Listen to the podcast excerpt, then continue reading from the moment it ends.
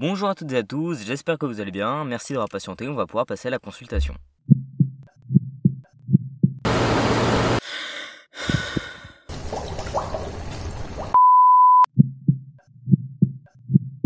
Dans cet épisode, on va démarrer la saison 1 de cette émission qui va être consacrée au système cardiovasculaire. Et dans cet épisode, on va s'attarder à l'anatomie et aux structures de ce système. Pour commencer, on va chercher à avoir une ligne conductrice qui va nous donner les principales composantes qu'on va vouloir étudier dans cet épisode. Pour ça, on va voir ce que nous propose le CNRTL, donc le Centre national de ressources textuelles et lexicales. Le CNRTL, il nous dit quoi? Il nous dit que le cœur, c'est une viscère rouge en forme de cône renversé située dans le médastin, essentiellement constituée d'un muscle appelé myocarde, doublé de deux tuniques, péricarde et endocarde. Divisé intérieurement en deux parties distinctes qui présentent chacune deux cavités communicantes, oreillette en haut, ventricule en bas. Agent principal de la circulation sanguine, doué d'un réseau nerveux autonome qui assure son fonctionnement automatique, mais placé sous l'influence du système nerveux central. Voilà, ça c'est les principales composantes qu'on va décortiquer et étudier dans cet épisode. Maintenant, commençons par les principes de base. Le cœur, qu'est-ce qu'il est par nature? On nous dit que le cœur c'est une viscère. Une viscère c'est simplement un organe qui est placé dans l'une des cavités du corps, et là en l'occurrence le cœur c'est une viscère de la cavité thoracique. On nous précise encore plus sa position car on nous dit qu'il est dans le médastin, et le médastin c'est simplement la partie de la cage thoracique qui est située entre les deux poumons. Le cœur, c'est un organe principalement constitué de muscles. Ce muscle n'est pas comme tous les autres muscles, il a certaines spécificités, mais ça, on le verra dans d'autres saisons. Ce muscle, on lui donne le nom de myocarde. Le myocarde, est enveloppé de deux couches. Une couche interne, nommée endocarde, elle va venir tapisser l'ensemble des chambres du cœur. Ensuite, il y a une couche externe, appelée péricarde, elle, elle a comme but de protéger le cœur.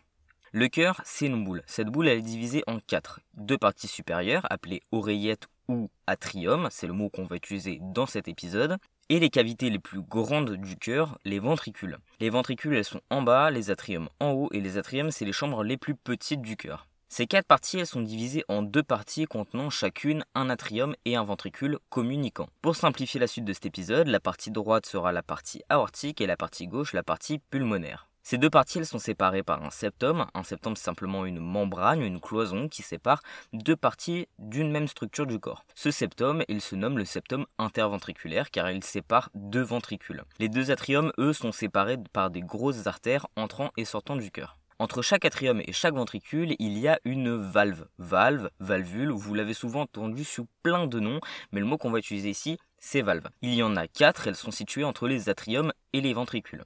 Ces valves sont la valve mitrale, la valve tricuspide, la valve semi-lunaire aortique et la valve semi-lunaire pulmonaire. La valve tricuspide, elle relie l'atrium et le ventricule droit. La valve mitrale, elle relie l'atrium et le ventricule gauche. La valve semi-lunaire pulmonaire, elle relie le ventricule gauche à l'artère pulmonaire. Et la valve semi-lunaire aortique, elle relie le ventricule droit à l'arc aortique ou artère aorte. Les valves semi-lunaires se nomment ainsi car elles forment des croissants de lune une fois fermées, et la valve mitrale, elle, se nomme ainsi car elle forme une mitre. Maintenant, on va voir les structures externes du cœur et de la circulation sanguine. Le sang, il entre et il sort du cœur grâce à des vaisseaux, que ce soit des artères, des veines ou des capillaires, tous les moyens sont bons pour transporter du sang. Pour commencer, le sang il entre dans l'atrium gauche grâce à la veine cave.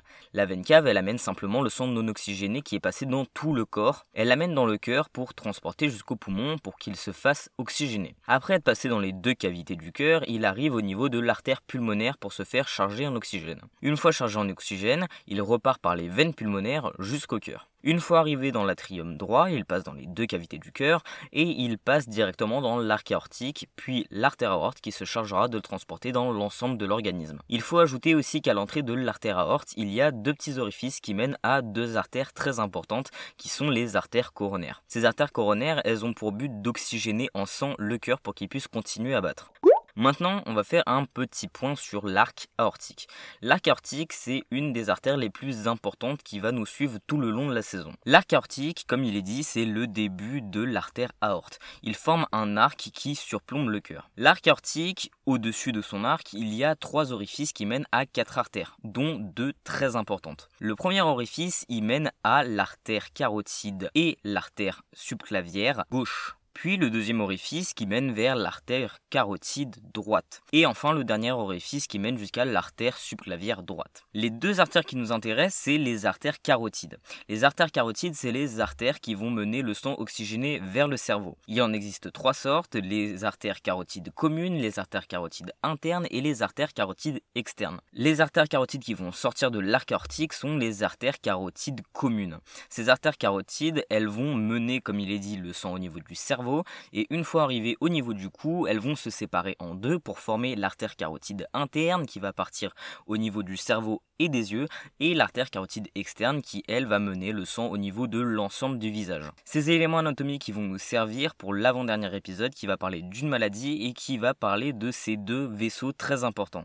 Maintenant qu'on a fini avec les structures internes, les structures externes, on va voir les derniers éléments anatomiques importants. Les derniers éléments anatomiques importants qui seront abordés dans cet épisode sont les deux centrales électriques du cœur. J'aurais nommé le nœud sinuatrial et le nœud atrioventriculaire. Ces deux nœuds, ils forment le nœud sinusal. C'est grâce au nœud sinusal que le cœur permet de se faire contracter. Ces deux nœuds sont situés au niveau du septum interventriculaire, ce qui leur permet de propager l'électricité dans le myocarde dans de bonnes conditions. Ces deux nœuds lui permettent de se contracter sans l'aide du système nerveux, ce qui le rend indépendant tous les autres organes, même s'il reste quand même une petite influence nerveuse. Ce qui fait que quand le cerveau succombe, le cœur succombe quelques instants après. Voilà, on en a fini avec les éléments structurels et anatomiques de ce système. Les deux derniers qu'on a vus sur le nœud sinusal seront abordés plus en détail dans le deuxième épisode.